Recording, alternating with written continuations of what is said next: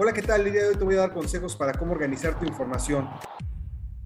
La verdad es que con este tipo de confinamiento hemos trabajado bastante tiempo, muchas personas desde casa y seguramente has ocupado parte de tu tiempo disponible para depurar eh, espacios de tu hogar, con toda seguridad. Entonces, sin embargo, posiblemente te has olvidado de darle mantenimiento a los equipos o las herramientas digitales con las que trabajas o con las que estudias. Es por ello que hoy te voy a dar unas recomendaciones para que puedas tener espacios digitales mejor organizados. Toma nota primero, Elige una categoría o una estructura, categoriza y divide tus directorios. Define un criterio que te sirva a ti para ordenar archivos, carpetas. Puede ser por año, puede ser por área, puede ser por tema o por tipo de uso. Cuando subdividas las carpetas, busca crear solamente las necesarias, porque tener demasiadas te puede confundir y puede dificultar la localización de los archivos. Dos, elimina todo lo que no te sea útil. Después de descargar, por ejemplo, una imagen, un video, un documento, evalúa realmente si te es útil o si lo vas a utilizar en algún otro momento. Y si no te es útil, elimínalo. Y si es útil, mándalo a la, carpeta que corresponde, como te lo acabo de recomendar. Olvídate de la carpeta de varios. O sea, seguramente tienes una carpeta similar o simplemente tienes todo en una carpeta de descargas. Ni te preocupes, e, eso nos pasa a todos, pero el problema es la afectación que tiene la, productividad, porque no puedes saber de manera rápida eh, realmente todo lo que vas a poder encontrar ahí es como un hoyo sin fondo. Omite el escritorio. Mira, más allá de lo desordenado que puede verse, es similar a tener una carpeta de varios en donde hay una gran cantidad de archivos que van a volverte poco productivo a la hora de buscar lo que necesites, entonces no los pongas en tu escritorio digital.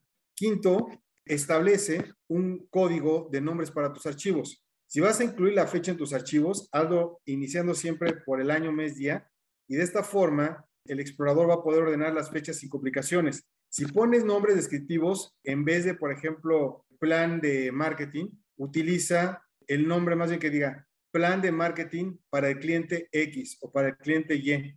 De esta manera vas a encontrar en tu buscador el archivo adecuado cuando lo requieras por algún nombre clave. La otra es etiqueta las versiones. No agregues palabras, por favor, como última o final final, pues no es etiquetar por versiones, o sea, trata más de identificar las nuevas versiones con un número consecutivo o añádeles una fecha. Y por último, realiza tareas de depuración una vez por semana. Revisa que los archivos de la semana estén donde les corresponde e elimina lo innecesario. La verdad es que no quiero dejar de lado, amigos, recordarte que es muy importante que nunca dejes de respaldar tu información. No falla que has trabajado de manera extenuante para un proyecto, para una tarea, y, este, ya has mantenido organizado el espacio en tu equipo, de repente pasa una serie de eventos desafortunados eh, que pueden suceder a tu información, por lo que hay que considerar un plan de respaldos que te permita tener a la mano tu información más importante. Hoy en día, la verdad es que hay muchos mecanismos eh, y herramientas a través de las cuales tú puedes estar preparado para una eventualidad ya sea con Dropbox, Google Drive, Microsoft OneDrive, en fin, tú puedes almacenar lo más importante en la nube y que esté disponible desde cualquier dispositivo al que puedas acceder con tu cuenta.